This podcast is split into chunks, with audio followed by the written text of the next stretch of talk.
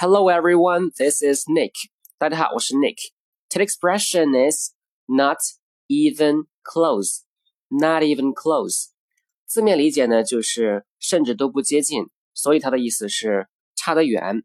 举个例子，Am I right? No, not even close. 我说对了吗？没有，差得远呢。